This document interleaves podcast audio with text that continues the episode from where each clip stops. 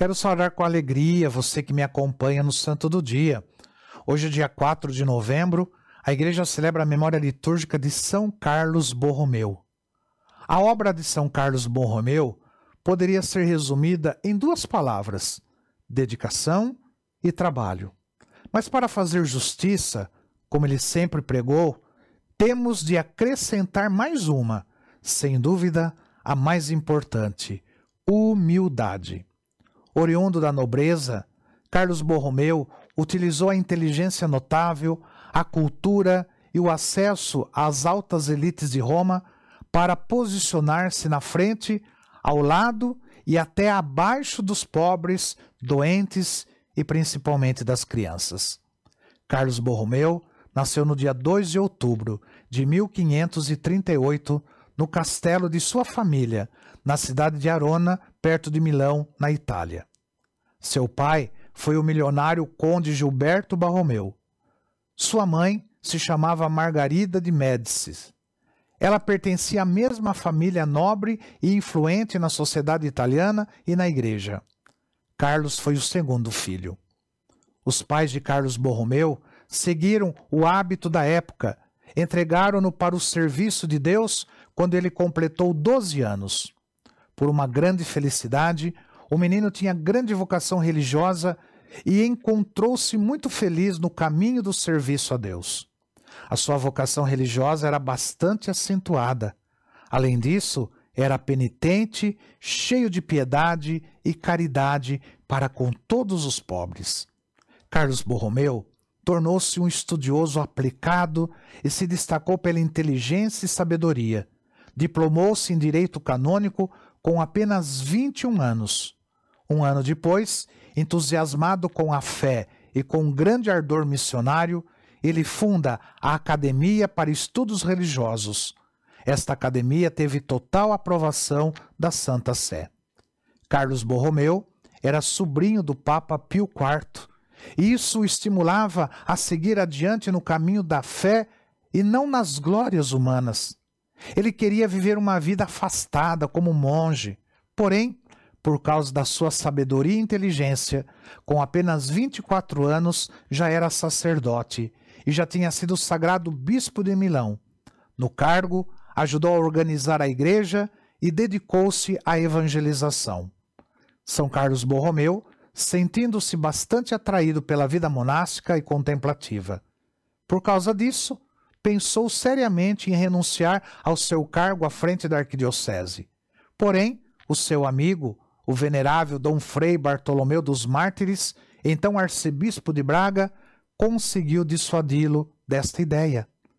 Dom Bartolomeu o ajudou a perceber que naquele século, repleto de maus exemplos dados pelo alto clero, seria melhor que São Carlos Borromeu, um nobre vindo de família milionária e sobrinho do Papa, desse um exemplo de vida pobre, humilde e santa como arcebispo.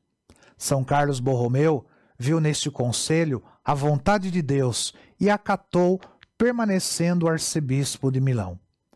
Seguindo os conselhos de Jesus e os do seu amigo Dom Frei Bartolomeu, São Carlos Borromeu foi utilizando todos os seus bens, e eram muitos, na construção de hospitais, albergues para os pobres, casas de formação para os sacerdotes e religiosos. Além disso, teve atuação forte no Conselho de Trento e levou adiante as reformas sugeridas por esse concílio. Ele promoveu a adoção de disciplina mais rígida para os padres religiosos. Com isso, ele criou hostilidades com aqueles que não estavam dispostos a abrir mão dos seus privilégios. Porém, não se preocupava com isso. Por causa da disciplina que instaurou para o clero, São Carlos Borromeu chegou a ser vítima de um atentado enquanto estava em oração na sua capela. São Carlos Borromeu, porém, saiu ileso e perdoou generosamente aquele que atentara contra a sua vida. Em 1576, a peste negra chegou a Milão. Milhares de pessoas morreram. Mais de cem padres também faleceram, contaminados pela peste quando ajudava os doentes. São Carlos Borromeu foi bastante atuante em meio a essa mortandade, visitava e dava assistência a todos os contaminados que conseguia. Levava a eles os sacramentos da igreja e o consolo da fé no meio da dor e do sofrimento. Não tinha receio nem é, precauções né, ao se misturar com os doentes.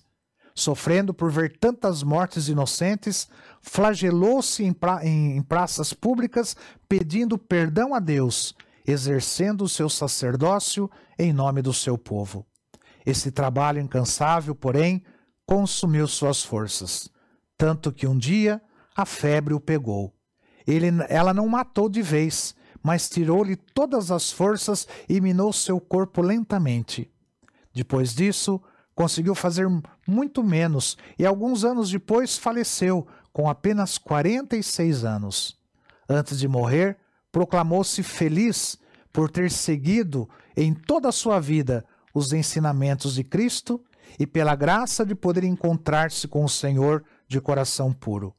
São Carlos Borromeu, ele faleceu no dia 4 de novembro de 1584, estando em sua sede episcopal.